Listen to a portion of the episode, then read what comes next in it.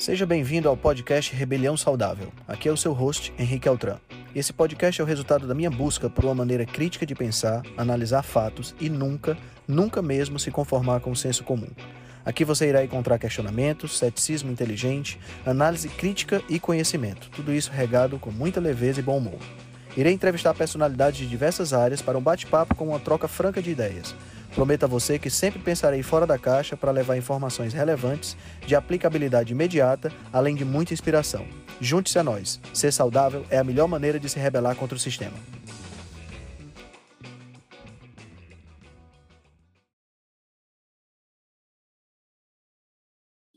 Bom dia, bom dia, bom dia, bom dia a todos. Sejam todos bem-vindos a mais uma reunião da Rebelião Saudável. Seja bem-vindo, doutor Eduardo Senra, Clóvis, Andréia, Verônica, Evandro. Já já o pessoal vai entrando. Enquanto o pessoal vai entrando, a gente faz uma breve recapitulação. Oi, Rui. Uma breve recapitulação do que aconteceu até agora, durante a, a última semana, da reunião para cá. E a gente vai conversando um pouquinho sobre algumas coisas interessantes. Bom, primeiro, Uh, essa segunda-feira agora nós tivemos duas lives, tá? Foram duas lives realmente muito boas, tá? Na segunda não, desculpa, na terça, na, na... aliás, a gente só teve uma live, porque a, a live com o Dr. Eurípides acabou sendo cancelada por conta de um problema técnico dele lá. Nós tivemos ontem uma live, foi assim excepcional com o Dr. Cláudio, Dr. Cláudio Brasil.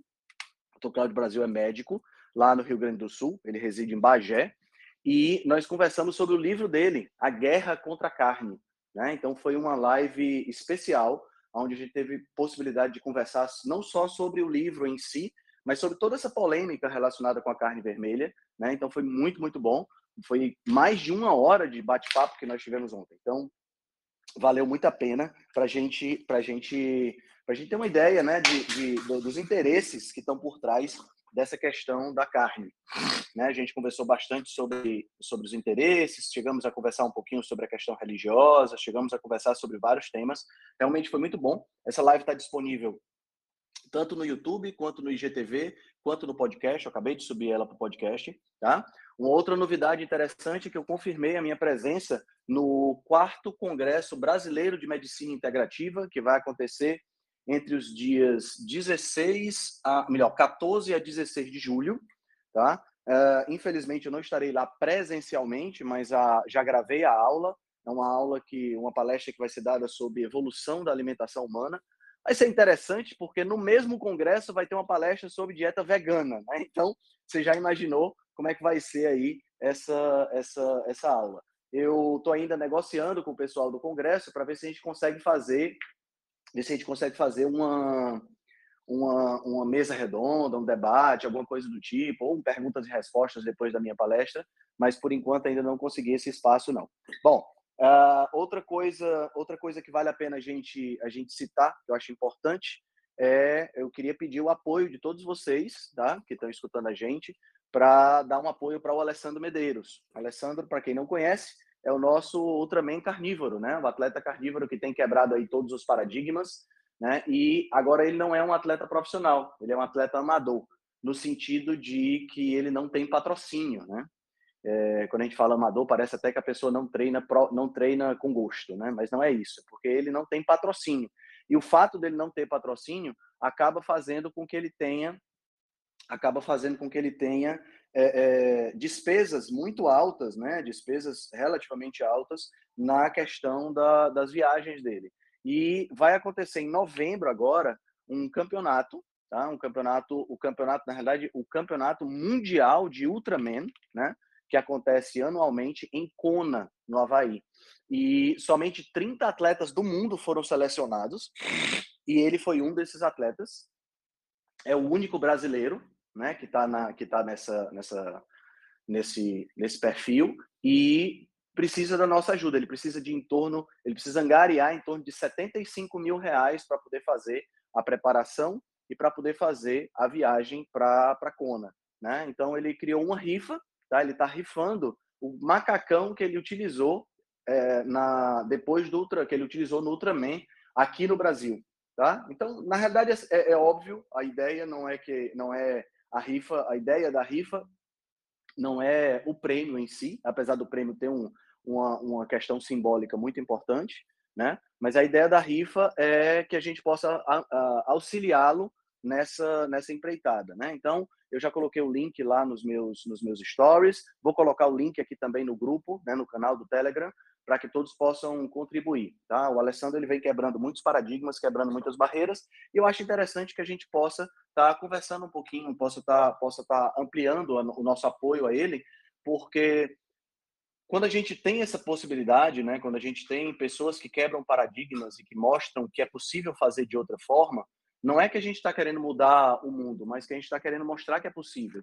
E mostrar que é possível é fundamental para despertar o interesse da o interesse da comunidade científica de estudar essas novas possibilidades, né? Então o Alessandro tem feito isso e eu acho que vale muito a pena a gente dar esse apoio para ele, tá bom? Bom, nosso tema hoje é sobre antioxidantes, né? Questão de, nutri de nutrição e desnutrição, deficiência de antioxidantes. Então eu queria começar com uma breve introdução para que os meus colegas que estão aqui, a gente já está aqui com vários profissionais, estamos aqui com Eduardo Senra, Ricardo Ferreira acabou de chegar, seja bem-vindo, Ricardo. Né? Estamos aqui com a, com a galera, a Gabriela Furlim também já está por aqui para dar dar a opinião dela. Sara Coelho também já está por aqui. Muito legal, muito legal. Então, é, Sara e Gabriela, também já liberei o microfone de vocês, tá? Assim que vocês quiserem falar alguma coisa, fiquem completamente à vontade. Eu queria fazer uma breve introdução de alguns conceitos químicos que eu acho que falta na, na, na nossa, na nossa visão para entender essa questão de antioxidante. A gente fala muito de antioxidante, a gente não entende exatamente o que são esses antioxidantes, para que, que eles servem e especificamente por que, a carência e o excesso podem ser danosos para o corpo. Então, acho que vale a pena a gente conversar sobre isso hoje, tá? Então, em termos químicos, tá? Vamos entender um pouquinho, vamos voltar aqui para a química da, do, do ensino médio, né? Em termos químicos, toda reação química, ou pelo menos a maior parte das reações químicas, são reações que nós chamamos de oxidorredução. O que, que são essas reações de oxidorredução? São reações onde há troca de elétrons. Então, quando você reage duas substâncias, três substâncias químicas, você tem, você tem fluxo de elétrons de uma dessas substâncias para outras substâncias, onde você tem a formação de novas substâncias. Então, você tem, por exemplo, o composto A reagindo com o composto B, dando o composto C mais o composto D. Durante esse processo, ocorre transferência de elétrons entre essas moléculas. Essa transferência de elétrons normalmente acontece de uma molécula onde há uma quantidade maior de elétrons para uma molécula onde há uma quantidade menor de elétrons.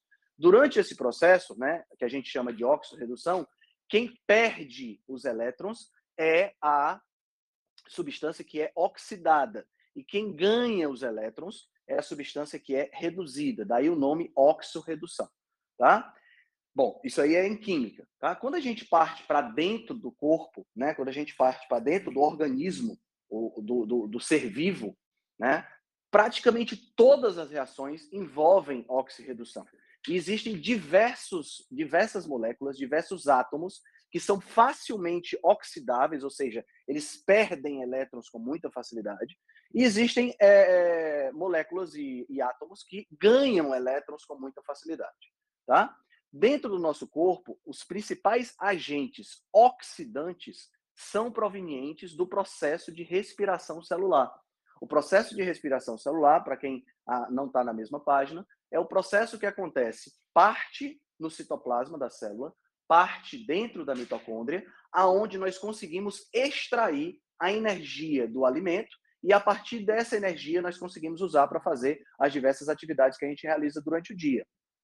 Essa esse processo de respiração celular, ele se utiliza de oxigênio, né? É um processo aeróbico. E o oxigênio é um agente oxidante. Pelo que a gente já viu, você já entendeu que o oxigênio ser um agente oxidante, até o nome oxigênio e oxidante acabam, acabam ficando bem claros na nossa mente. O oxigênio ser um agente oxidante significa que ele tem a capacidade de receber elétrons, que ele extrai elétrons das moléculas. Portanto, quando ele sofre esse processo, ele se reduz e oxida outras moléculas. Nós podemos ver esse processo de oxidação, e, e, e isso aí não é novidade para ninguém, quando a gente observa um, uma, uma, barra de ferro, por exemplo, né, enferrujando a, no ambiente. Por que, que essa barra de ferro enferruja? Porque o ferro presente na barra de ferro reage com o oxigênio presente no ambiente, perde elétrons para esse oxigênio, e ao perder elétrons, ele se oxida e cria aquele aspecto. A mesma coisa a gente observa quando a gente corta uma maçã, por exemplo. Né? Quando a gente corta uma maçã e deixa essa maçã exposta, aquela maçã escurece, aquilo ali são processos oxidativos que estão acontecendo. Né? Eles acontecem porque o interior da maçã acaba reagindo com o oxigênio do ambiente, e ao reagir com o oxigênio do ambiente, a gente tem aquele escurecimento. Aí, aí vem a coisa interessante, para a gente entender o que é o antioxidante. Quando você pega, por exemplo, limão e pinga sobre a maçã, a maçã não escurece. Por que, que isso acontece? Porque o limão contém vitamina C. E a vitamina C é um antioxidante. Ele protege as substâncias da maçã contra o processo de oxidação. Portanto, a vitamina C, ela tem elétrons sobrando e ela doa esses elétrons para o oxigênio de forma que ela é degradada e evita a degradação dos, da, das substâncias que estão dentro da maçã. Por isso é que quando a gente faz uma salada que bota maçã, a gente piga limão exatamente para a maçã não escurecer, tá? Então, esse processo, esses processos que acontecem dentro do nosso corpo, processo de respiração celular, ele é, precisa do oxigênio para acontecer, oxigênio esse que nós respiramos, né, que nós inspiramos, tá? E durante esse processo de respiração celular, parte desse oxigênio que é utilizado não é utilizado, vamos dizer assim, de forma correta, né? E acaba escapando da mitocôndria na forma de radicais livres. O que, é que são esses radicais livres? Esses radicais livres, ou espécies ativas de oxigênio, são substâncias que, baseadas em oxigênio, né, são, são átomos de oxigênio que têm cargas negativas, que têm cargas, é, carga oxidativa muito grande, e esses radicais livres acabam reagindo com moléculas do nosso corpo e oxidando essas moléculas, inativando essas moléculas ou causando danos realmente sérios, né? Então, por exemplo, quando você tem os radicais livres reagindo com o colágeno, você tem um envelhecimento precoce. Quando você tem os radicais livres reagindo com o material genético, com o nosso DNA, você tem mutações. Então, isso pode acontecer. Muito bem. Se eu falar só isso, vocês vão dizer assim, putz, então esses negócios de radicais livres são extremamente perigosos e eu tenho que evitar a produção deles. Não. É claro que se esses radicais livres existem hoje, eles foram selecionados lá atrás durante o nosso processo evolutivo para continuar existindo. Por quê? Porque se eles existem hoje, é porque tem algum benefício por trás deles. E realmente tem. A presença dos radicais livres, os radicais livres, eles têm, hoje, a gente sabe que tem uma função sinalizadora e também tem uma função de defesa. Meus colegas que estão aí, de repente, podem dar um, um, outras funções para os radicais livres, mas ele tem uma função de sinalização. Então, a produção de radicais livres que acontece, por exemplo, dentro da mitocôndria, ela é ela é uma produção de radicais livres que é, acaba sinalizando acaba sinalizando para a, a, a, para a célula determinados, determinadas situações. Então, uma das situações, por exemplo, que a produção de radicais livres ela sinaliza para as células tem a ver diretamente com o processo de é, resistência à insulina. Né? Então, quando a gente tem uma ingestão muito alta de carboidratos refinados, ou ingestão muito alta de ácido linoleico, por exemplo, né, que é um, um, um ácido graxo é, poliinsaturado, como a gente conversou em outras reuniões, essa ingestão excessiva faz com que a produção de radicais livres diminua, aumentando o processo de resistência à insulina né? É, é, ou melhor, diminuindo o processo de resistência à insulina nas células adiposas e causando um aumento de peso e um aumento inflamatório dessas células adiposas, coisa que não acontece quando você usa gordura saturada na alimentação, por exemplo. Tá? Outra, outra, fonte, outra informação interessante que os radicais livres nos trazem é a capacidade que eles têm de fazer um processo de defesa. Muitas células do nosso sistema imunológico, elas conseguem canalizar a produção de radicais livres para destruir agentes patogênicos. Então veja que os radicais livres eles têm duas faces. Sempre vai ser assim, né? A gente tem uma face boa e tem uma face ruim. Então o grande segredo qual é? O grande segredo é o equilíbrio dentro dessas duas faces. O problema é que, à medida em que a gente começou a ter um aumento da tecnologia, a gente começou a aumentar a poluição, a gente começou a ter uma série de outras, é, é, uma série de outras, de outras, uh, uh, uh, de outras agressões ambientais que aumentaram muito a produção de radicais livres. Por exemplo, é, o, o, os exercícios físicos exagerados podem aumentar a produção de radicais livres. E olha que exercício físico é uma coisa boa. Né? O excesso de luz pode aumentar os radicais livres. Né? A, a, a, poluição pode aumentar os radicais livres. Então, isso aí acaba aumentando a fabricação de radicais livres no nosso corpo.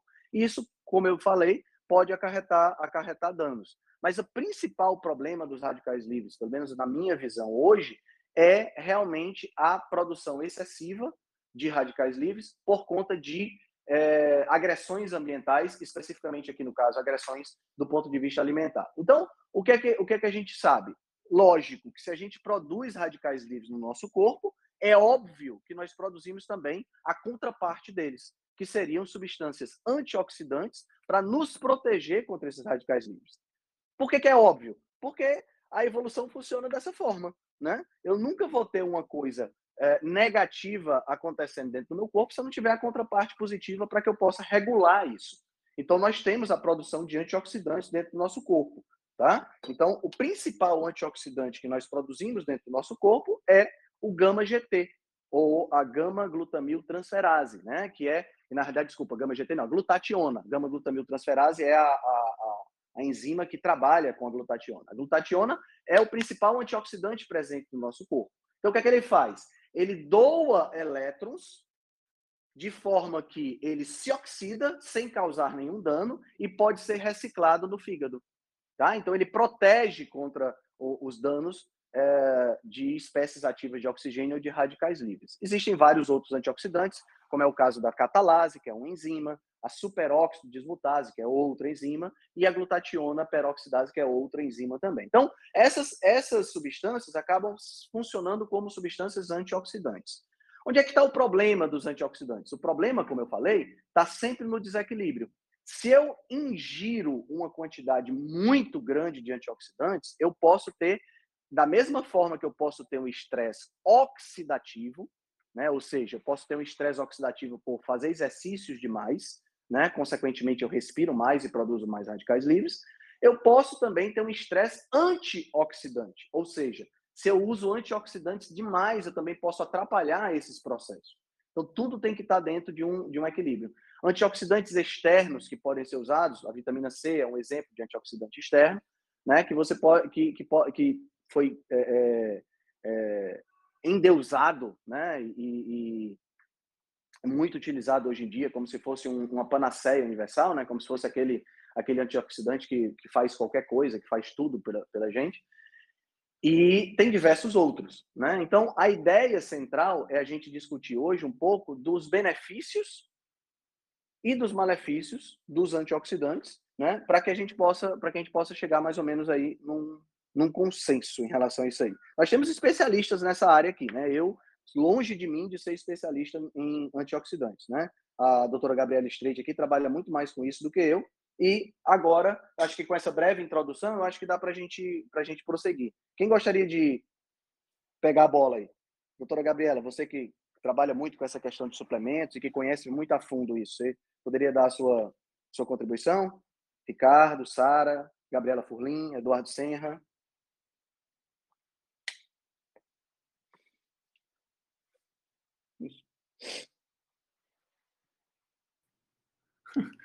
Saí, apertei no botão errado.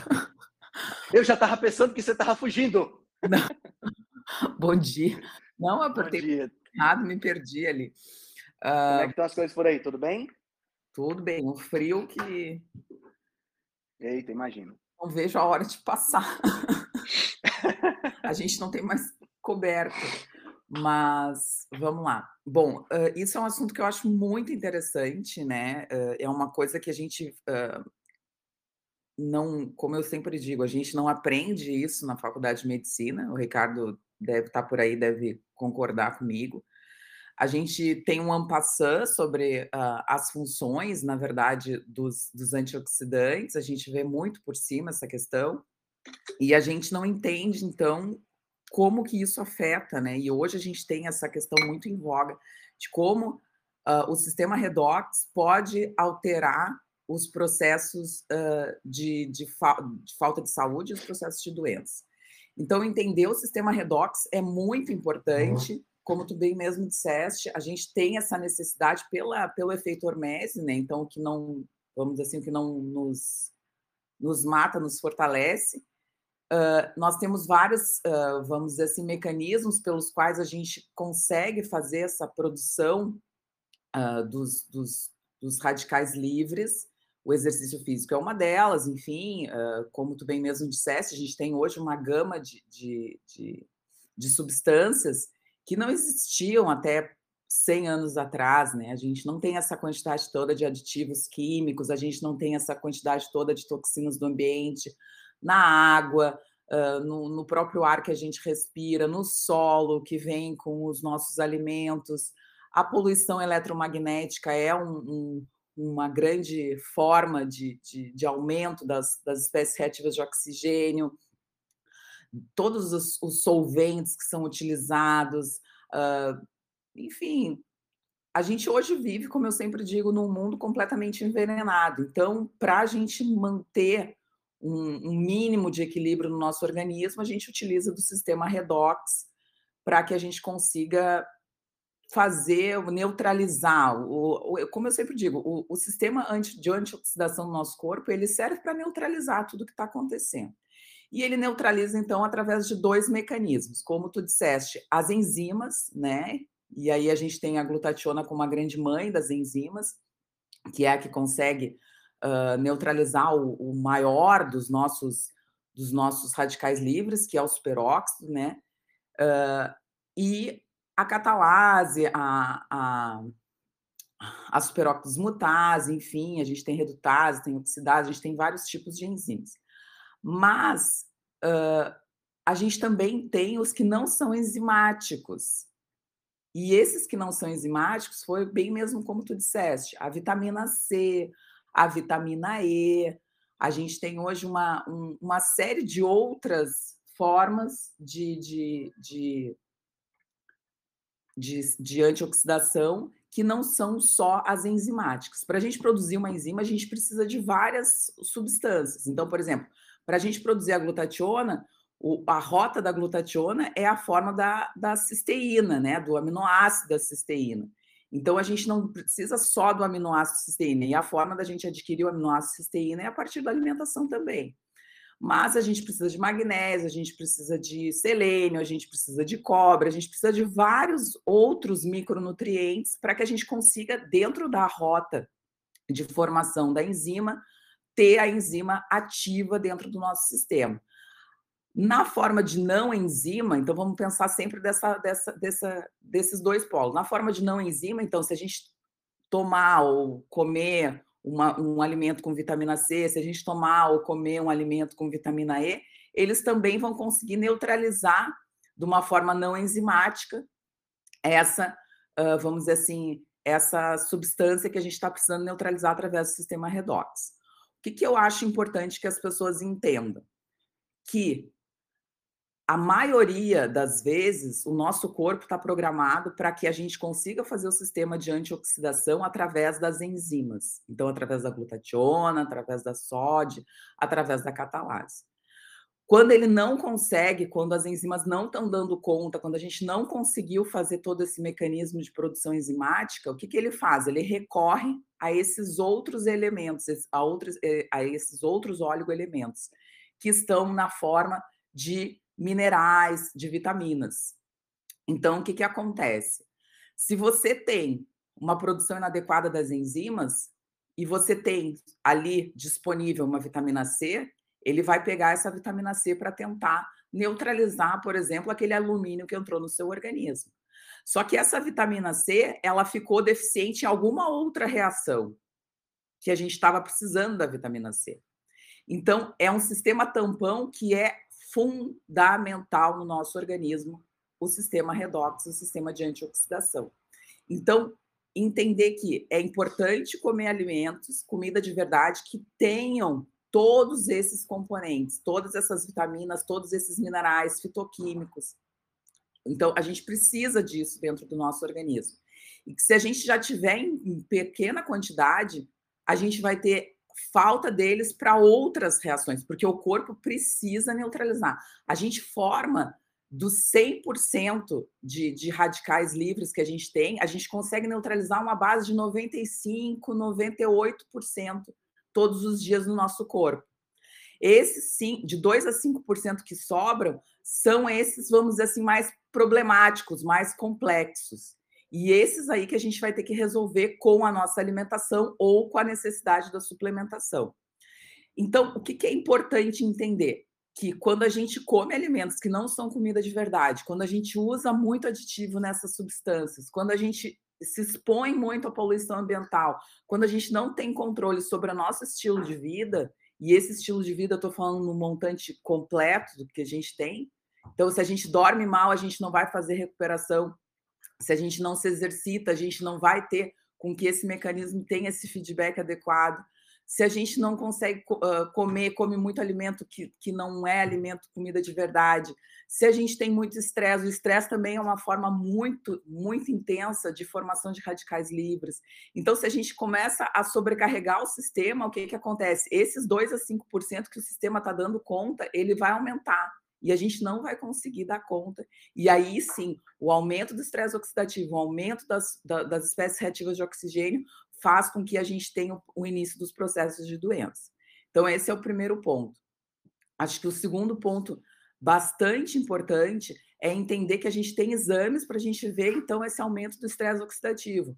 A gama-GT, por exemplo, que foi o que tu disseste né, no início, o ácido úrico, são uh, vamos dizer assim, formas que a gente tem de ver do paciente se esse paciente está com o seu sistema, vamos dizer assim, de antioxidação, porque não é para. O, o ácido úrico, ele é um antioxidante do corpo também. Então, ninguém tem ácido úrico zero. Nenhuma pessoa tem ácido úrico zero. O exame não vem zero. O ácido úrico tem um número mínimo de referência. A gama GT é a mesma coisa. Ninguém tem gama GT zero. Então, esses dois, a gente consegue ver a reação de estresse oxidativo e a reação de capacidade redox do organismo. Estou dando dois exemplos banais, mas que são bastante importantes dentro da, da prática clínica médica. Por quê? Porque a gente consegue entender o que está acontecendo a nível hepático, o nosso fígado é o nosso maior órgão uh, de detoxicação e junto com a capacidade antioxidativa do nosso corpo, e, consequentemente, a gente consegue avaliar esse paciente se a gente precisa suplementar uh, coisas importantes para que a gente fortaleça esse sistema antioxidativo e equilibrar esse sistema uh, redox, para que esse paciente comece esse processo de recuperação da saúde, principalmente por algo que é extremamente uh, importante e crucial uh, dentro do nosso organismo, que é o sistema de antioxidação. Se a gente não tiver antioxidação, a gente não consegue sobreviver. Falei muito. Não, falou ótimo. E eu acho que você pode, inclusive, continuar falando. Eu estava adorando. me fala, Não, me fala o sistema coisa, redox é, ele é muito interessante, porque a, a, a gente tem que, que, estudar, a gente tem que entender, a gente tem que botar isso em prática com o paciente. E como é uma coisa que o paciente não enxerga muitas vezes, ele diz assim: ah, pois é, tu diz assim, não, tu tem vários tipos de estresse. Eu sempre falo isso para os pacientes: a gente tem vários tipos de estresse. A gente tem estresse alimentar, a gente tem estresse neurológico, a gente tem estresse uh, intestinal, a gente tem estresse oxidativo. Aí ele olha e diz: ah, mas estresse oxidativo? Sim, estresse oxidativo. Aí eu mostro todas as cascatas de estresse oxidativo, enfim. Aí, ó, a gente vai, vai, vai começar a suplementar com, alguma, com algum algo que tu tá precisando em função disso. E aí o paciente começa a entender que tudo é um, vamos dizer assim, um jogo, um mecanismo de jogo, porque tudo está implicado no mecanismo da doença que ele está apresentando. Então, a gente sabe que hoje o aumento das toxinas do ambiente fazem com que a gente tenha esgotamento das nossas uh, enzimas antioxidantes e, consequentemente, a gente tenha também esgotamento dos nossos antioxidantes que não são ah, os, os, enzimáticos. Então, mexer nesse jogo, o médico que sabe fazer a suplementação adequada, ele está sempre ganhando na, na, nesse, nesse, nesse quebra-cabeça, nesse tabuleiro que a gente está tentando jogar. Porque é fundamental que a gente entenda que um paciente daqui a pouco está com uma gama GT alterada e a gente não já melhorou várias uh, outras uh, vias desse paciente, o paciente continua com uma gama GT alta, esse paciente tem um nível de estresse oxidativo alto. Então, a gente tem que investir na melhora do sistema redox. E aí o pessoal diz, ah, porque, não, porque eu tomo glutationa e não melhora e tal várias enzimas, elas na forma de via oral ou na forma até às vezes muito de endovenosa, elas não têm o mesmo efeito que a produção do, do, do, do antioxidante no, no, corpo. Então, às vezes, é muito importante que a gente mostre para o paciente que a gente vai suplementar as, vamos dizer assim, os intermediários da rota, e aí o paciente começa a melhorar, aquela gama GT começa a baixar, o paciente começa a ter melhora dos sintomas. Muitas vezes ele tem sintomas que ele nem sabe que é relacionado com um aumento do estresse oxidativo. Então. Entendi. E, e, em relação, Gabriela, à possibilidade de você ter um estresse antioxidante, ou seja, essa galera que usa, por exemplo, que eu acho que até nem tem tanto sentido, é, ah, eu vou tomar aqui 2 gramas de vitamina C por dia. É, é, é, possível ter esse tipo de coisa? Na verdade, assim, ó, Henrique, a vitamina C ela é eliminada rapidamente uh, essa miligramagem alta. Então, assim, se a pessoa quer tomar uma vitamina C, eu sempre falo, faça da forma mais eficiente possível. Então, assim, é muito mais válido tomar, por exemplo, três vezes ou quatro vezes ao dia do que tu tomar um, duas gramas numa dose de ataque de uma vez só. Por quê? Porque o uhum. organismo ele é muito sábio. Ele pega o que ele precisa e o resto ele elimina. Ainda mais a vitamina C sendo uma vitamina hidrossolúvel. Então, assim, isso não vai provocar uma desordem do sistema imunológico a curto prazo. A médio e longo prazo, tudo em excesso causa desordem, porque tu vai desviar uma rota metabólica que tu não gostaria com excesso de algo que tu não precisa. Então, assim, o nosso corpo, ele é muito inteligente. Ele é muito. Quem nos fez, que eu sempre falo isso, eu não sei quem foi, mas essa visão de como foi feito no, o organismo humano é algo extremamente complexo e extremamente eficaz. Então, se tu toma duas gramas de vitamina C, tu tá perdendo dinheiro, porque tá, tá saindo tudo no, na urina. Então, dá 30, de 30 a 40 minutos, esse paciente vai eliminar essa vitamina hidrossolúvel, porque não é necessário. A mesma coisa quem toma complexo B. Acho que muita gente daqui já tomou complexo B e já viu, ou fez complexo B endovenoso lá no consultório. É bem comum a gente fazer um pool de, de complexo B e o paciente diz, ah, doutora, eu urinei amarelo. Eu disse, sim, porque o organismo pegou o que estava precisando e vai eliminar o resto, porque são vitaminas hidrossolúveis. Agora, se o paciente quiser melhorar o seu sistema antioxidante ele estiver precisando, então, por exemplo, a gente nunca fala para o paciente, depois que ele fazer a prática de atividade física, tomar vitamina C. Por quê? Porque o efeito hormese do exercício físico, ele se dá basicamente por esse mecanismo de que a gente consegue lidar nós mesmos, o nosso organismo, com esse estresse do exercício físico. Se tu vai lá depois do exercício físico e faz uso de uma vitamina C, o que, que acontece? Tu está cortando esse efeito. Então, muitas vezes o paciente certo. não tem essa ideia de que, ah, eu vou tomar vitamina C depois. Não se faz vitamina C depois do exercício. Como não se faz vitamina C, por exemplo, depois de uma sessão de ozônio. O ozônio tem essa capacidade de estimular o sistema uh, anti, uh, antioxidante, ele é um oxidante, ele estimula o sistema da forma antioxidante, e aí, se você vai lá e faz uma vitamina C, por exemplo, você vai perder todo o efeito do ozônio que você acabou de fazer. Então, essas coisas são muito interessantes. Saber utilizar dos antioxidantes, principalmente as vitaminas, no momento que tem que ser utilizado. Se o paciente tem deficiência de vitamina C, e hoje a gente vê muita deficiência de vitamina C, quando a gente pede vitamina C sérica no consultório, se dá normal, a gente fica tranquilo. Agora, se dá baixa, porque a gente sabe que a nível uh, intracelular está muito baixo. Então, a gente prescreve, ó, quem sabe a gente toma um, uma cápsula de vitamina C de 8 em 8 horas, porque de 6 em 6 eu acho que fica bem complicado. Mas três vezes ao dia, toma uma de manhã, uma de meio-dia, uma de noite. Tá tudo certo. Esse paciente, ele tem uma melhora expressiva, porque estava realmente faltando a vitamina C, é muito importante. E a vitamina C é algo que a gente tem que bater bastante, porque porque dentro do, da, da, comida de verdade em si, hoje a maioria dos, da, dos alimentos, a maioria até das próprias alimentos ricos em proteína, não tem uma quantidade de vitamina C muito grande. Então, se, se fosse hoje, eu não, eu não tinha essa visão, acho que há uns dois anos atrás eu não tinha essa visão que eu tenho hoje. Mas depois de tanto exame que eu peço, depois de tanto paciente que eu acabei vendo, a gente vê a necessidade da vitamina C para uma gama enorme de pacientes. Tanto que agora a gente tem vitamina C de alta absorção. Essas vitaminas C lipossomais, elas são de alta absorção. Por quê? Porque a gente está tentando pegar o máximo possível daquela cápsula naquele momento. Então, tem que saber utilizar. O sistema antioxidante ele é um sistema muito complexo e é um sistema muito, muito. A gente tem que saber as nuances dele, porque senão você acaba se prejudicando com o uso realmente de, de antioxidantes. E agora, em relação às antioxidantes prontos, tanto então há tem... essa possibilidade, né? É importante isso ficar claro para o pessoal. Simplesmente chegar na farmácia, comprar complexo B, comprar vitamina C, sem uma orientação, usando de qualquer forma e em grande quantidade, né? Não é porque você, você vai usar, sei lá, 500 miligramas de vitamina C, causa um benefício, e você vai usar agora 2 é, gramas, vai causar 4 Não, é, exato. Não, é muito não, provável é... que você esteja mais atrapalhando. Jogando dinheiro fora, como eu digo também, né? As pessoas acham que se elas tomarem o dobro, elas vão ter o dobro da, do efeito. e não é assim uhum. que funciona, pelo contrário. Né? A gente está jogando muita coisa de suplementação, se mal feita, você está jogando dinheiro fora, que é o que a maioria. Hoje a gente estava conversando exatamente sobre isso de manhã, né? Que saiu esse, esse trabalho lá da Força Tarefa dos Estados Unidos sobre suplementação, e muita gente joga dinheiro fora. Por quê? Porque se você não tiver adequado à sua necessidade, o seu corpo não vai pegar, ele não, o, a célula, não, eu, eu, eu acho isso muito interessante, as pessoas não têm essa ideia. A célula, ela não tem receptor para todos os micronutrientes, todos. Ela não faz isso. Ela faz o quê? Ela está precisando mais de selênio. Ela vai lá e amplia a sua capacidade de receptor de selênio.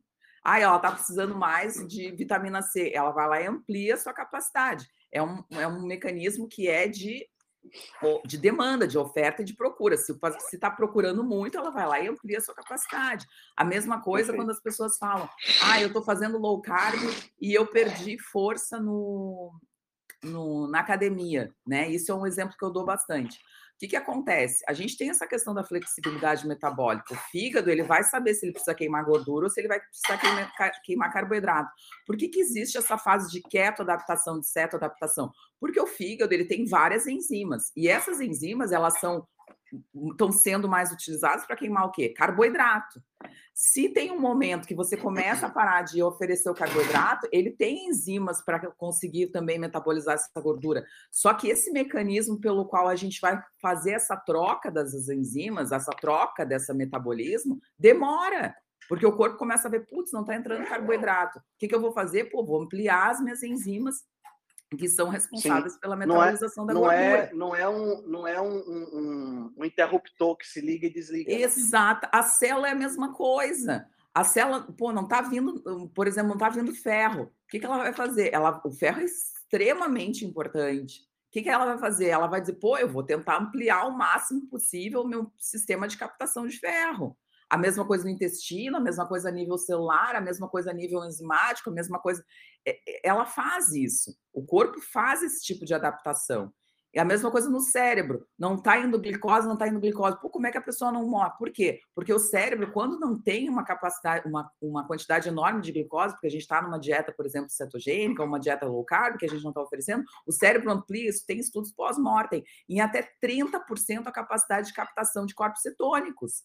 Então, o corpo ele vai se adaptar ao que está acontecendo. O corpo ele vai procurar o que é melhor para ele, ele vai tentar fazer uma manter a harmonia. O problema é que a gente está entupindo o nosso corpo com poluente. O problema é que a gente está entupindo o nosso corpo com, com lixo. Comida de baixa qualidade, né? Comida de baixa qualidade, aditivo químico em grande quantidade.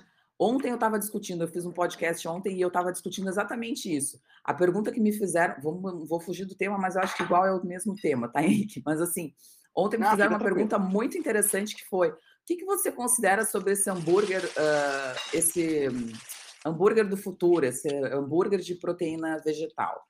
E eu falei assim: a gente, dentro da nossa concepção de, de nutrição ancestral, de, de, melhora da qualidade de vida através da alimentação, a gente está tentando fugir dos alimentos processados a todo custo.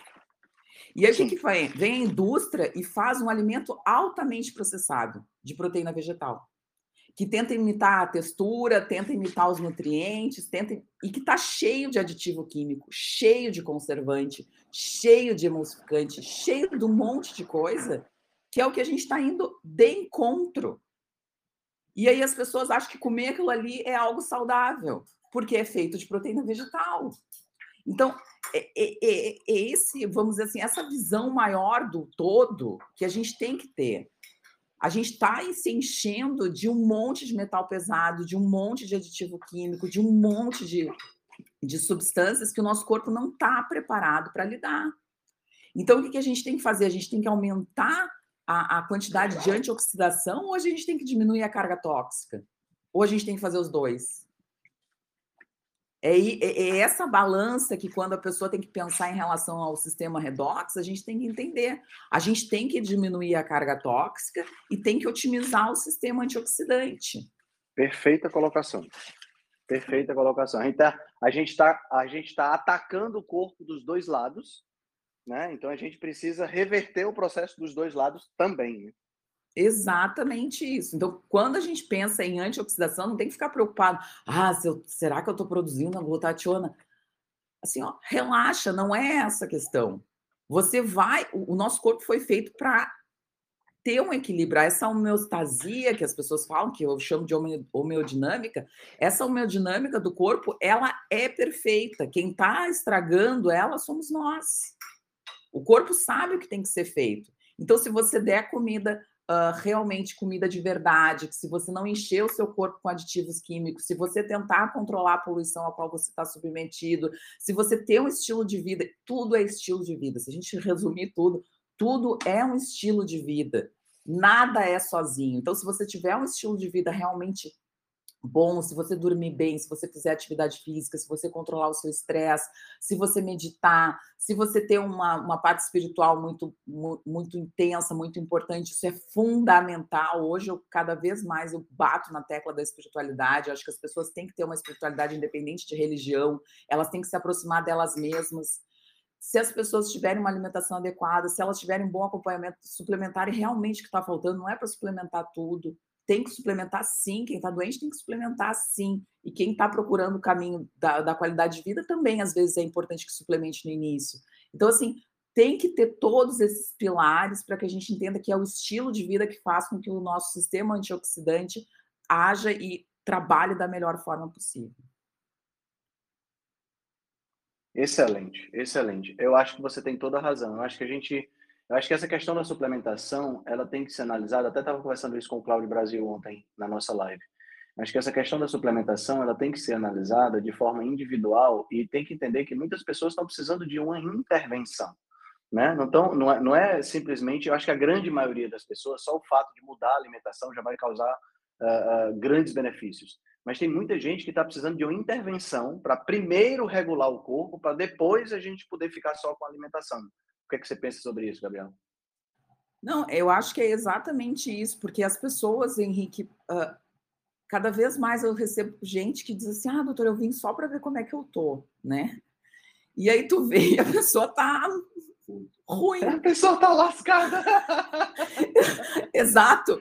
Assim, tu faz uns exames e aí tu diz: olha, desculpa, mas a gente vai ter que fazer algumas coisas. Ah, doutora, mas eu sempre fui, estava tudo certo e tal. E eu digo, sim, mas as queixas que tu veio, uma das perguntas que eu faço no consultório é: quais são os sintomas que você tem hoje?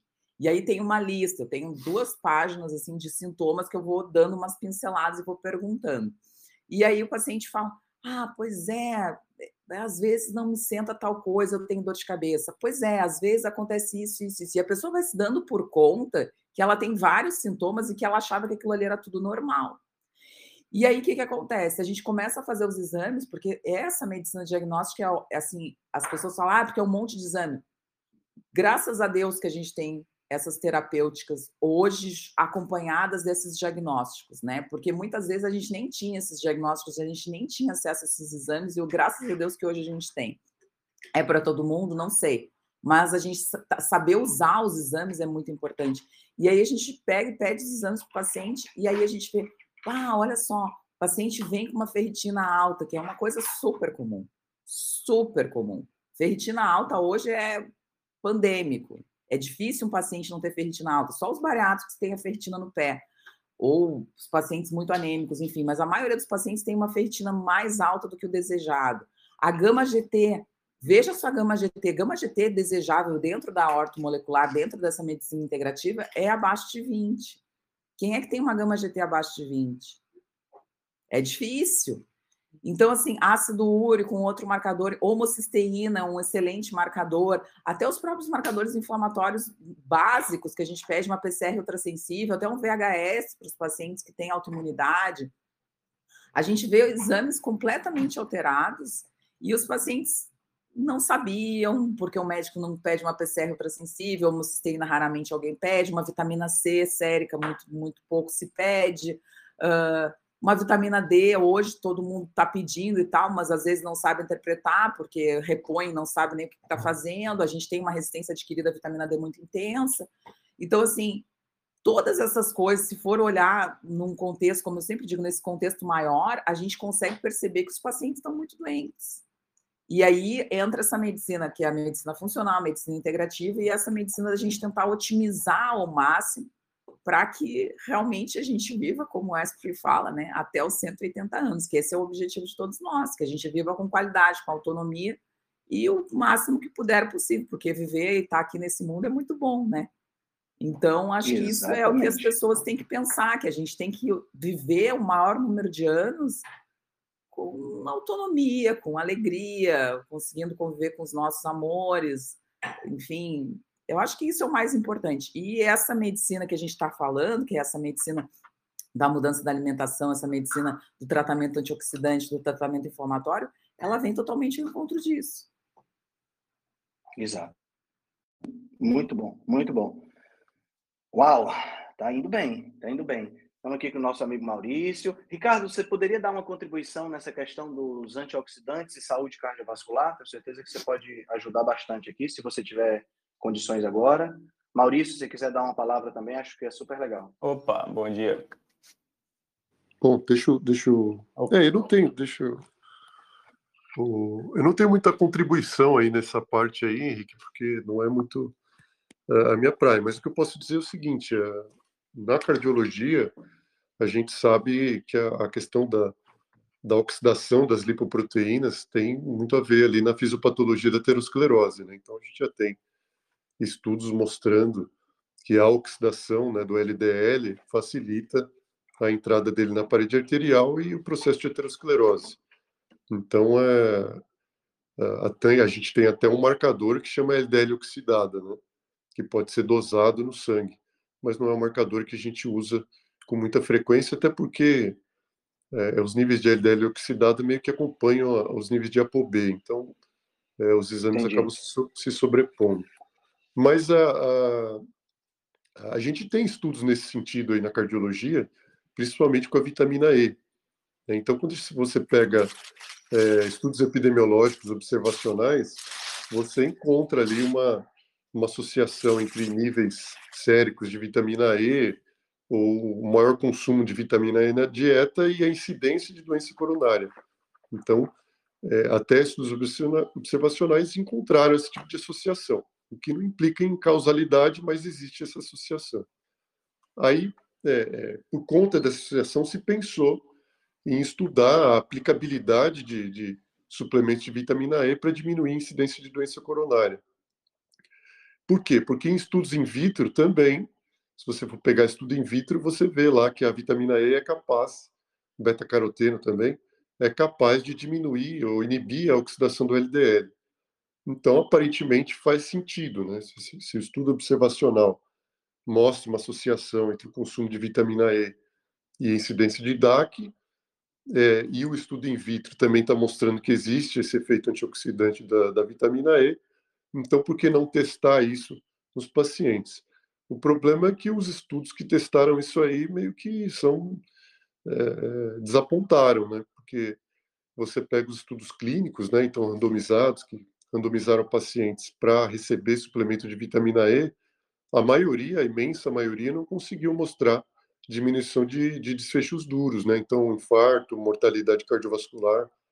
Então, até hoje a gente não tem. Você encontra um ou outro estudo positivo, mas quando você vai ler o estudo, você vê que tem um monte de, de falha metodológica.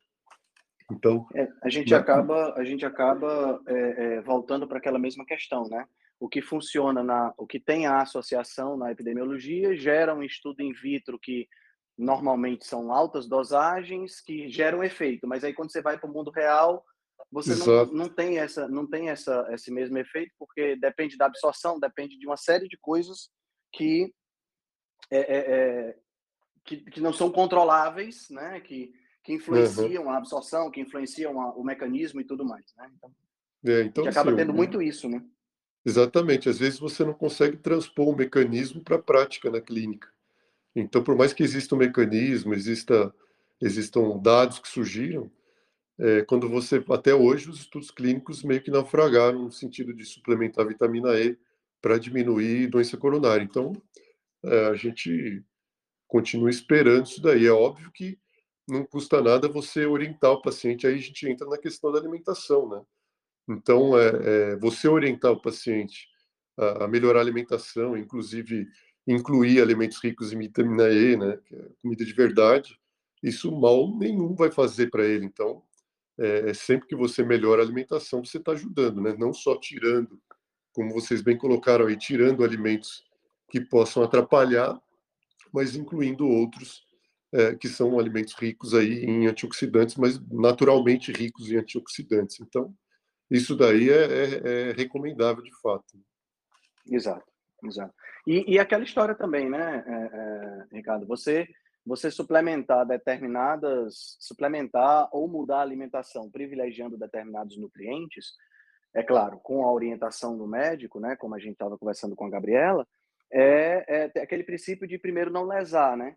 Não, não, você, por exemplo, Sim. você fazer uma suplementação de uma pequena quantidade de vitamina E ou de uma pequena quantidade de vitamina C em um determinado paciente, mesmo que os estudos tenham mostrado que não tem um efeito significativo, pode ser que naquele paciente de repente tenha e o, a possibilidade de lesão é mínima, né? Uhum. É, não, o que, o que às vezes tem, por exemplo, existem formulações é, já é que, que tem, por exemplo, coenzima Q10 com vitamina E. Então, assim, o paciente já tem indicação de, de utilizar coenzima Q10.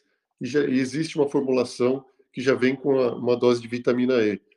Assim, se não tiver é, é, assim, nenhum, nenhum custo adicional, e não, tem, não, vejo problema também de você dar isso para o paciente, tá? porque uhum. são doses já testadas que não causam nenhum tipo de intoxicação, coisa do tipo. Então, sim, às vezes é o que você falou, é, é não vai fazer, é, não vai ter nenhum problema, mas é, tem essa questão só, aí de, Ricardo, de que... você tem que deixar claro para o paciente também que, é, assim, não é aquilo que vai é, talvez fazer Resolver grande diferença para ele. Né? né? E é. eu acho só, Ricardo, que quando a gente pega essa questão só para a gente fazer um bate-papo, assim, ver o que, que, tu acha. Mas, assim, primeiro, quando ele faz esses estudos em relação à vitamina E, assim, uh, é muito difícil na, na, natureza ter um alimento que só tenha vitamina E. Essa é a primeira coisa, né? Tudo nos alimentos vem em conjunto, né? Então, quando a gente pega um, um, um, determinado, vamos dizer assim, um determinado nutriente, é aquela coisa do nutricionismo que a gente estava falando. A gente dá um poder muito maior do que realmente tem essa, essa substância. Tanto que na natureza nada vem isolado. Não existe isolado.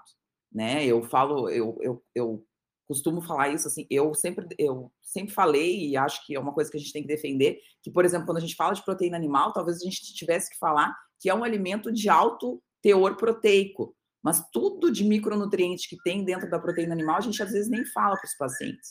Então, esse é o efeito do conjunto, né? Da, nenhum alimento solado ele vai fazer o efeito milagroso que as pessoas esperam. Tudo é um conjunto. Na suplementação, a mesma coisa. E uma outra coisa em relação a esses trabalhos, que até mesmo tu comentaste, uh, os pacientes não mudaram o estilo de vida, eles não mudaram a, a alimentação, eles não fizeram o básico, eles continuam tendo a vida que têm, com a alimentação lixo que tem, ainda mais trabalho nos Estados Unidos. E eles suplementam a vitamina E, como se aquilo ali realmente fosse o, vamos dizer assim, a oitava maravilha do, do universo.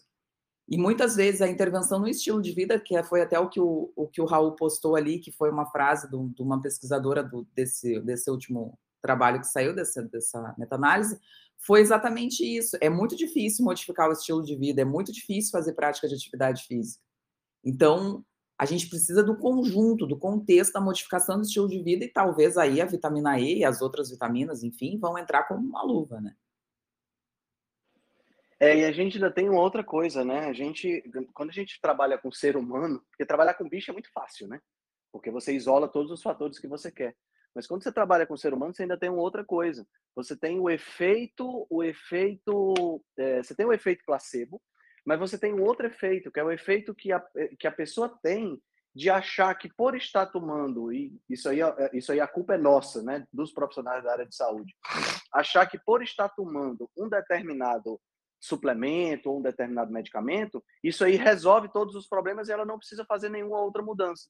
O que acontece muitas vezes na, na pessoa que toma uma estatina, por exemplo, e continua se alimentando mal. Pô, não, estou usando estatina, então não tem problema. Né? Ou isso que você acabou de falar, né, Gabriela? Ah, eu estou tomando vitamina E, então por que, que eu não posso comer isso aqui? Posso comer o que eu quiser, porque a vitamina E está me protegendo. Tá entendendo? Então tem esse efeito também. O efeito, é, quando a gente trabalha com, com, com, gente, a gente tem que. É, é, não é simples, né? Não é, não é como você faz um ensaio clínico com rato, que você tira ou bota determinado suplemento e dá certo, porque os ratinhos não pensam, comem exatamente o que tem que comer, acabou-se. Então, é mais um, é mais um adendo dentro dessas metodologias que a gente precisa ficar ligado também. Meu amigo Maurício, você tinha uma palavra para dar? Acho que você ia falando Bom dia. Com, com o Ricardo. Bom dia, tudo bem? Tudo jóia. É, eu não peguei aqui o início, mas é um tema interessante também. É, eu queria só ressaltar aqui alguns pontos que, às vezes, ficam meio nebuloso, né? E eu percebi ao longo desses anos aí dando uma estudada que tem alguns mitos aqui que a gente sempre bate de frente, pesquisando para um pouco, é, ele cai. É, uma das coisas que eu, eu, eu, tenho lido é que, realmente, para os atletas, principalmente, é, o excesso de antioxidantes é péssimo. Ele, ele realmente detona os ganhos e pode até prejudicar o desempenho. Tem um, um pesquisador inglês que a frase dele, é, a citação dele, mesmo que a suplementação de altas doses de antioxidantes antioxidantes ofereça um efeito protetor ao risco de infecção, os atletas precisam considerar os riscos que podem incluir no embotamento de algumas adaptações.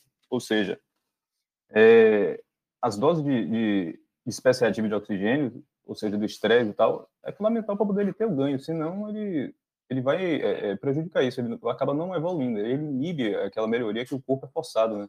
A mitormese, no caso das mitocôndrias, para poder estimular é, todos as, aqueles benefícios que a gente tem do exercício. Um, uma, um estudo interessante de 2009 é, demonstrou bem isso. Ele pegou, randomizado de quatro semanas, e um grupo pegou, tomou mil é, miligramas, ou seja, um grama de vitamina C e 400 de vitamina E. E o outro grupo não recebeu nada. E eles, se não me engano, foi um de ciclistas. Né? Então, eles fizeram aquele treino e tal. E o grupo que não tomou os antioxidantes melhorou a sensibilidade à insulina, melhorou a produção de enzimas antioxidantes em, em quatro semanas devido ao treinamento. O grupo que recebeu os suplementos não teve nenhum benefício. Acabou aniquilando tudo. Então, anti... nesse caso aí, os antioxidantes bloquearam o aumento transitório do estresse e, consequentemente, é, inibiram os genes que iam proporcionar o efeito benéfico do exercício. Um um, um, tem outro estudo também de 2015 que nesse caso aqui eles avaliaram em relação ao câncer metastático, que ele vai é, soltando na corrente sanguínea né, as para poder se, se, é, se espalhar, espalhar, pelo corpo. E, nesse momento, o sistema imune entra com uma espécie ativa de oxigênio e vai matando essas células ao, ao, longo do tempo. Então, não é uma coisa assim tão fácil se o sistema estiver, dependendo, claro, do nível do, do, do estágio do câncer, mas no, aí eles pegaram esse estudo fizeram com ratos e deram uma dose excessiva de, de, antioxidantes nos ratos e, ou seja, o câncer se é, dissipou muito mais rapidamente, porque, é, é, enfim, ele inibiu esse sistema, sistema imune, que era espécie ativa de oxigênio que estar tá lidando com aquelas células cancerígenas. Então, esse tem outros exemplos assim que a gente fica claro que a gente precisa ter esse estresse. A gente não é feito para poder realmente ficar é, no conforto extremo. A gente precisa ser estimulado para poder o corpo responder de acordo. E é super natural.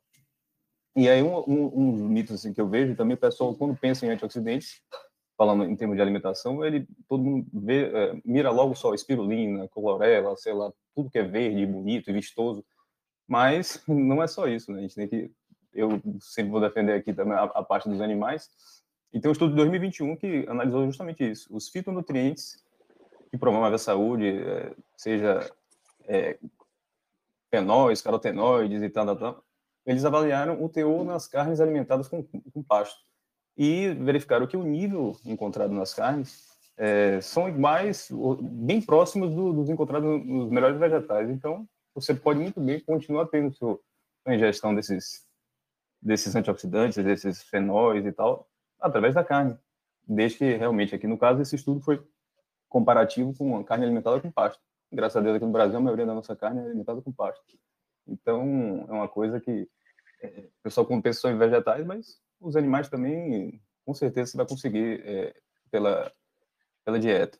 E como não um outro um cenário que eu não recomendo, mas assim, não, realmente não vou endossar, mas tipo até o mel, é, é, ele consegue também aumentar a, a, capacidade de antioxidantes. Isso aqui foi um estudo de 2003 que eu naquelas consultas que eu estava as pesquisas que eu tenho feito sobre o mel, é, pega também foi um estudo randomizado homens e mulheres e eles deram 1, grama de por peso é, de mel, né, misturado com 250 gramas de água. E acho que se não me engano foram 12 semanas mas, enfim, foi um período que eles avaliaram e o mel conseguiu ah, aumentar, potenciar. O, o, os agentes oxidantes, melhorou os níveis séricos de ferro, de oligoelementos, diminuiu a imunoglobulina, imunoglobulina E, melhorou as enzimas hepáticas, enfim, tem uma série de coisas. Aumentou a concentração de vitamina C. Então, mel, ou seja, que teoricamente todo mundo chama açúcar, é açúcar, mas também pode ter esse potencial quando bem utilizado. Então, a gente tem várias opções, não tem só os vegetais, tem outras coisas que, sabendo utilizar, Claro que ninguém vai se entupir de mel, porque aí o, o resultado é, sai justamente é, ao contrário do, do, que, do que seja o objetivo. E tem o, o, outro efeito, né? Voltando agora das frutas, tem um estudo de 2017, também randomizado com homens e mulheres, que eram pessoas que consumiam pouca, pouca quantidade de frutas e, e vegetais. Então, eles botaram, do, por 12 semanas, aumentaram meio quilo de frutas e, e, e vegetais com, com essas pessoas e a conclusão de estudo é que não houve mudança significativa na capacidade de antioxidante, nem de reparo do DNA, nem de saúde vascular, nem nada. Ou seja, ele aumentou a concentração circulante de nutrientes nas pessoas, mas não teve benefício nenhum palpável em relação a quem não ficou no grupo controle e realmente não ingeriu isso aí. E aí a gente vai, justamente como vocês falaram, vai depender da absorção, vai, de, vai depender de uma série de fatores. Então, você pode proporcionar isso aí, mas depende muito da sua absorção das coisas. Não é garantia que você consumir sua cota diária lá, vai bater também. Não, vai, não, não é interessante você evitar só por causa disso, ah, não, já que não, não funciona, é, é, não vamos fazer. Mas é um dos mitos também aqui que é, são as melhores fontes. Nem sempre, né? Vai depender justamente de cada um como está a saúde metabólica para poder absorver, porque a gente é o que a gente absorve, né? O que a gente come. E em termos de absorção, a, gente sabe que as plantas, como vocês citaram aí, tem várias coisas. A cúrcuma mesmo que tem milhares de estudos benéficos, mas também tem várias revisões que que é, é, vão de encontro a isso aí. Tem uma revisão de, da química da, da cúrcuma de 2017 que os autores dizem que justamente ela sempre falha nesse quesito é, de absorção. Pela dieta, você nunca vai conseguir nada nível de, de concentração para poder ter um, realmente algo, é, algum benefício né, que você propõe, só através de suplemento. Mesmo assim, vai depender daquela absorção, é uma coisa bem mais complicada. Então, não é garantia. Você pode usar ela como a cereja do bolo, mas sem dúvida não, não, não, não, é a bala de prata. Inclusive, tem alguns estudos que mostram é, efeitos deletérios em concentrações próximas das que é, supostamente você vai ter o benefício. Então, acho que quem vai usar, dá para usar, mas tem que ter realmente alguém, o médico vai acompanhando, tem que estar tá sabendo realmente fazer o que é. Não dá para a galera sair comprando esses shots e esses suplementos a, a de, de, de, sem saber, porque depois de um tempo, como a gente já viu vários casos aí de pessoal é, tomando é, chá verde excesso, alguma coisa assim, acaba dando, danificando o rim ou, ou tendo vários problemas. E aí fica na dúvida, e devo parar de tomar, vale a pena, não vou tomar? Minha, só para fechar, minha opinião é o seguinte: você, o, você consegue pagar o, seu, o que você está querendo comprar ou está tomando de antioxidante? Se sim, não é uma coisa caríssima e tal. Você não tem efeito colateral. E você, independente de qualquer coisa que se fale ou, ou literatura, você está sentindo benefício? Eu acho que aí beleza, é uma coisa que você adiciona à sua vida e continua fazendo. A questão é não, é, acho que não, é não comprar aquele, aquele milagre vendido, não. Cápsula X ou da marca Y, você vai tomar e vai resolver todos os problemas. Faça o teste, se realmente você perceber, porque para algumas pessoas realmente são inúteis e para outras a gente, rapaz, isso aqui para mim melhora meu sono, fantástico. Nem que seja prefeito placebo, já eu acho válido também. Então, é isso aí. Muito de muita coisa, às vezes é só porque o nome é bom, é bonito, é vendável, mas nem sempre é, é inócuo. Pode ter seus efeitos indesejáveis. Acho que é, Exato. qual que é realmente é garantir que a alimentação que você está comendo tenha a maior variedade de, de, nutrientes e mais disponível possível. com isso aí, o corpo, uma vez que você se curar, ele vai dar conta e não, a suplementação pontual que você precisa fazer vai ser muito menor. Infelizmente, a tendência é que você precise realmente fazer uma coisa porque a gente vai envelhecendo e aí a absorção e o ambiente que a gente vive é, acaba prejudicando a gente garantir 100%, ah, não, não suplemento nada de nada porque, enfim, se eu estivesse morando lá no interior, no meio do mato e tal, sem contato nenhum, como o Adolfo fala, nós somos urbanoides, então aqui dificilmente você vai conseguir ter um, uma plenitude aí de, de saúde só pela alimentação e, e estilo de vida mas é, a gente fazendo o nosso melhor, com certeza vai, vai, vai chegar próximo disso.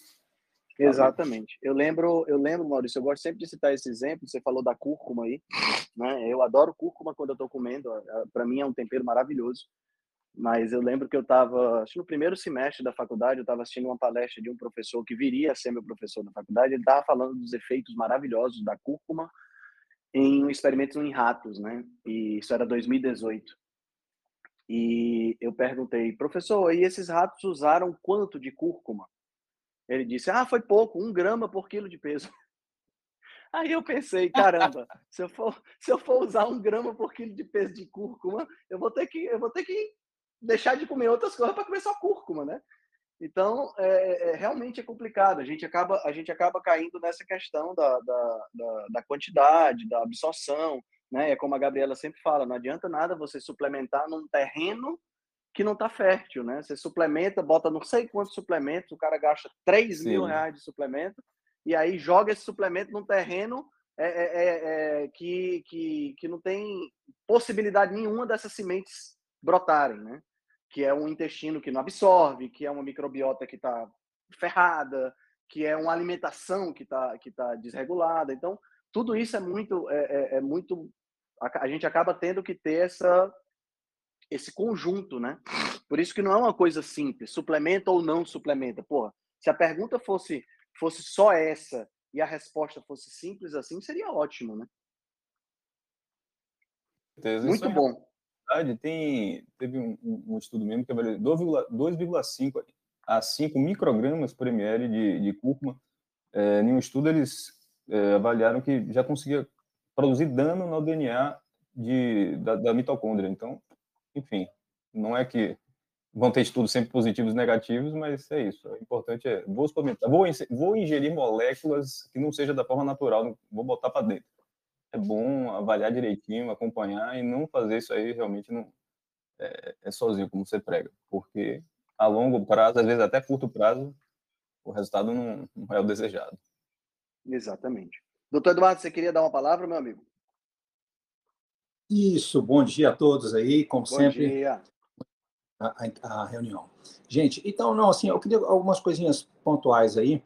É, a questão, por exemplo, de suplementação e e, ensaios clínicos, né, a gente sempre tem que lembrar que a gente geralmente, é, geralmente não, para se conseguir fazer um trabalho pelo alto custo, a gente precisa de pegar pessoas de alto risco, né, porque senão, até que ocorram desfechos para que você possa fazer um comparativo entre o grupo tratado e o não, vai demorar muito, e isso é inviável do ponto de vista econômico. Então, você pega pessoas que, como a gente diz assim, popularmente, é no bico do corvo, né? Assim, então, com, com alto risco cardiovascular, por exemplo.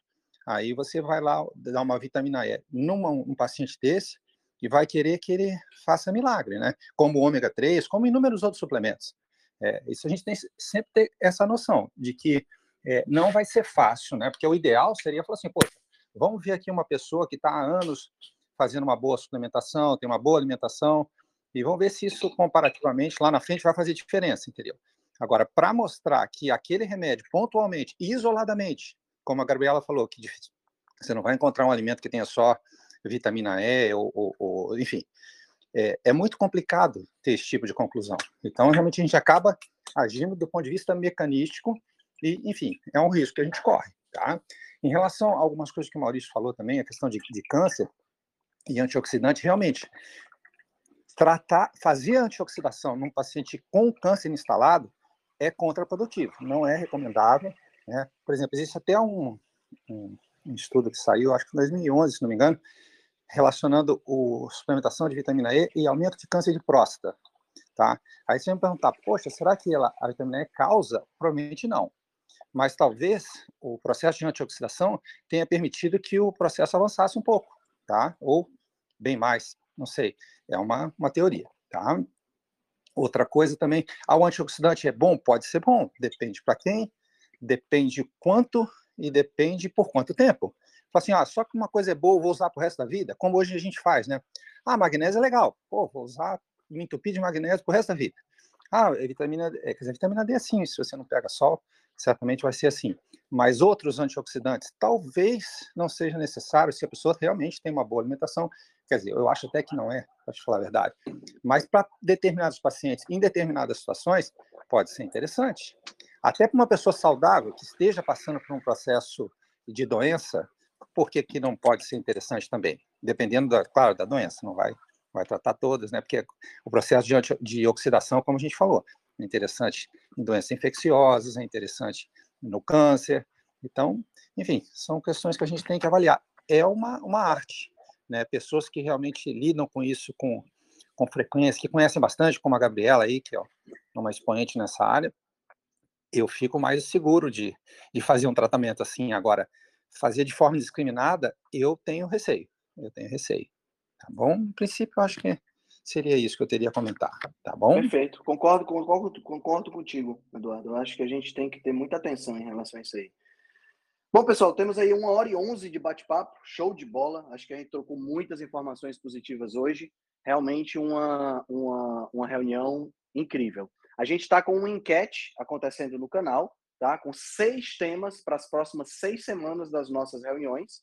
Tá? Então, quem ainda não teve a oportunidade de votar, por favor, vote para que a gente possa decidir a ordem desses temas, tá?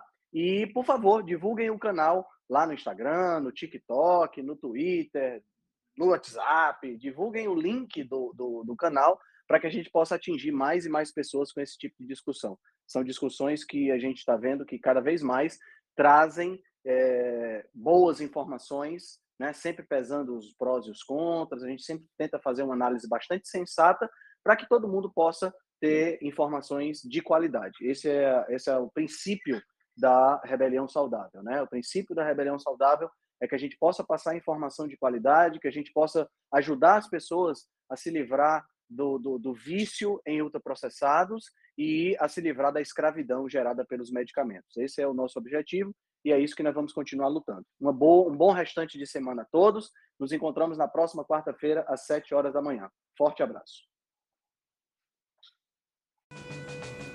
Se você gosta do nosso trabalho, deixe um review 5 estrelas no aplicativo que você usa para escutar o podcast. Você pode deixar um review 5 estrelas e pode também deixar lá o seu elogio, a sua sugestão ou a sua crítica. É muito importante que você faça isso porque você vai ajudar a Rebelião Saudável a chegar a um número maior de pessoas.